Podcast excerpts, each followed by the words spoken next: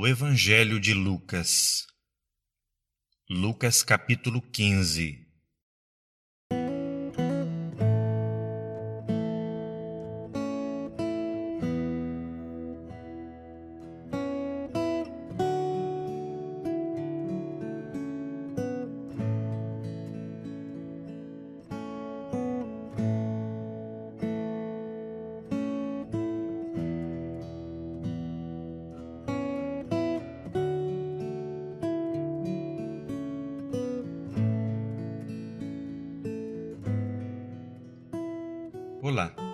Estamos aqui mais uma vez buscando encher o nosso coração com a Palavra de Deus. E hoje chegamos ao capítulo 15 de Lucas. E antes de ler, vamos orar a Deus. Senhor, clamamos pelo sangue de Jesus e nos apresentamos diante de Ti, reconhecendo que não merecemos ouvir a Tua voz.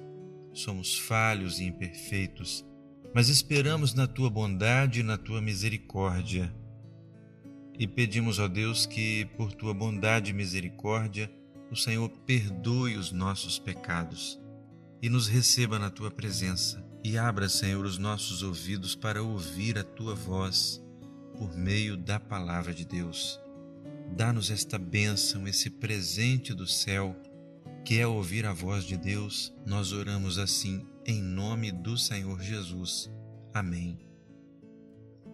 Muito bem, se você puder, acompanhe a leitura na sua própria Bíblia. Lucas capítulo 15. E chegavam-se a ele todos os publicanos e pecadores para o ouvir. E os fariseus e os escribas murmuravam, dizendo: Este recebe pecadores e come com eles.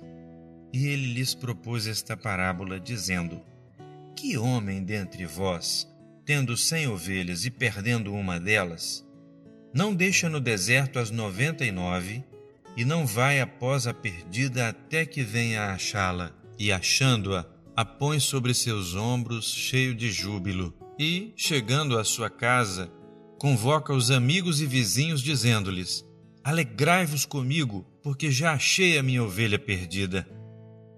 Digo-vos que assim haverá alegria no céu por um pecador que se arrepende, mais do que por noventa e nove justos que não necessitam de arrependimento. Ou qual a mulher que, tendo dez dracmas, se perder uma dracma, não acende a candeia e varre a casa e busca com diligência até a achar, e, achando-a, convoca as amigas e vizinhas, dizendo: Alegrai-vos comigo, porque já achei a dracma perdida verso 10. Assim vos digo que há alegria diante dos anjos de Deus por um pecador que se arrepende.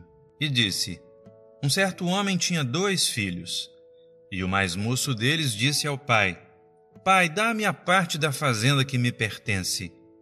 E ele repartiu por eles a fazenda. E, poucos dias depois, o filho mais novo, ajuntando tudo, partiu para uma terra longínqua, e ali desperdiçou a sua fazenda vivendo dissolutamente. E, havendo ele gastado tudo, houve naquela terra uma grande fome, e começou a padecer necessidades.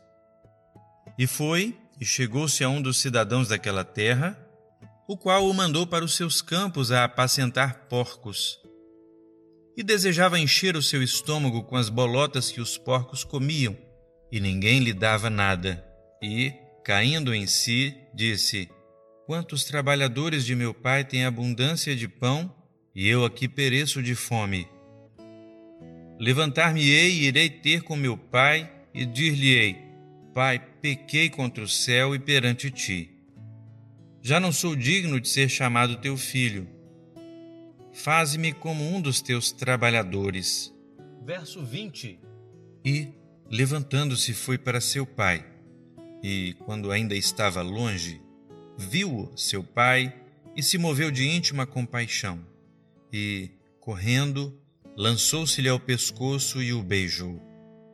E o filho lhe disse: Pai, pequei contra o céu e perante ti, e já não sou digno de ser chamado teu filho. Mas o pai disse aos seus servos: Trazei depressa a melhor roupa e vestilho, e ponde-lhe um anel na mão e sandálias nos pés.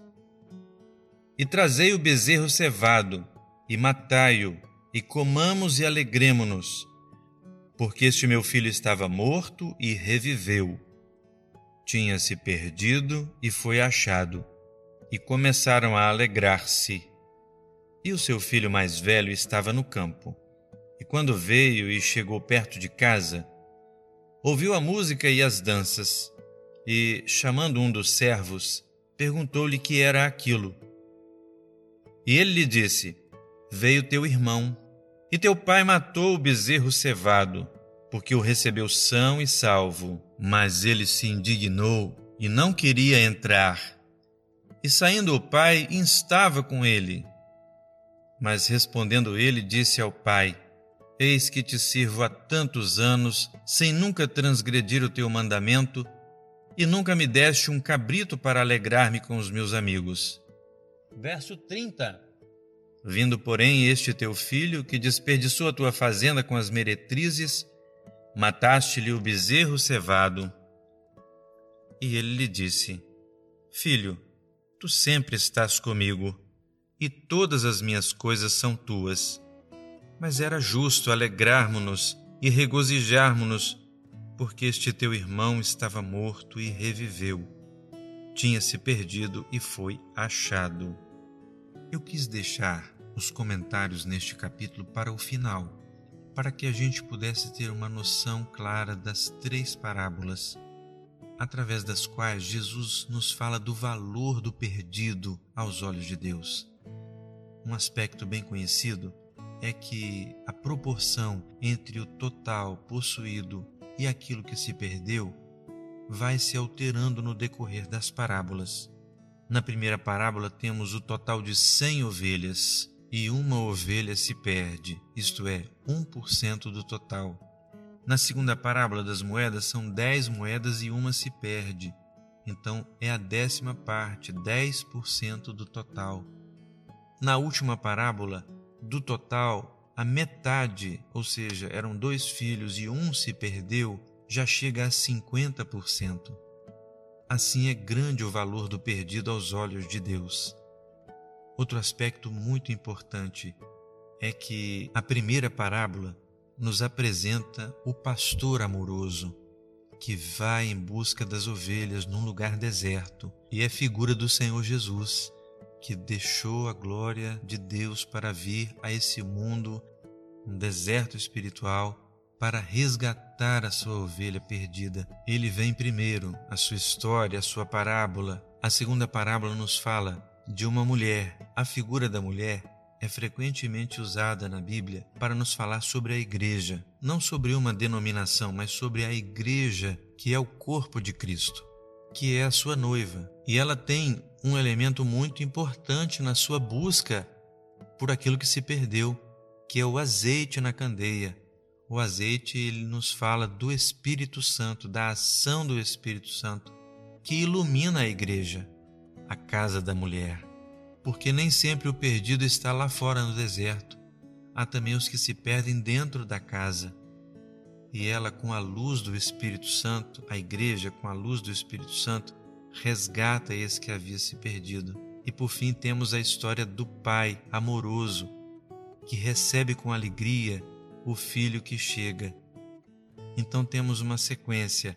Temos o filho, cuja história aparece primeiro porque o pai, Deus, decidiu dar a ele a primazia em tudo. Ele vai ao encontro da ovelha, resgata a ovelha e coloca ela no lugar de segurança, o aprisco, junto com outras ovelhas, que é a igreja. Mas ele sabe que às vezes ali dentro da igreja é possível que alguém se perca por isso, a luz do Espírito Santo, cooperando com a mulher que é a igreja, para resgatar aqueles que são preciosos para Deus dentro da sua casa. E por fim, a chegada lá na casa do Pai, onde seremos recebidos com uma grande festa. Que Deus nos abençoe. E se você ainda está perdido, saiba, há um grande empenho de Deus Pai, de Deus Filho e de Deus Espírito Santo no meio da igreja para resgatar você e levá-lo em segurança para a casa do Pai, a eternidade. Que Deus nos abençoe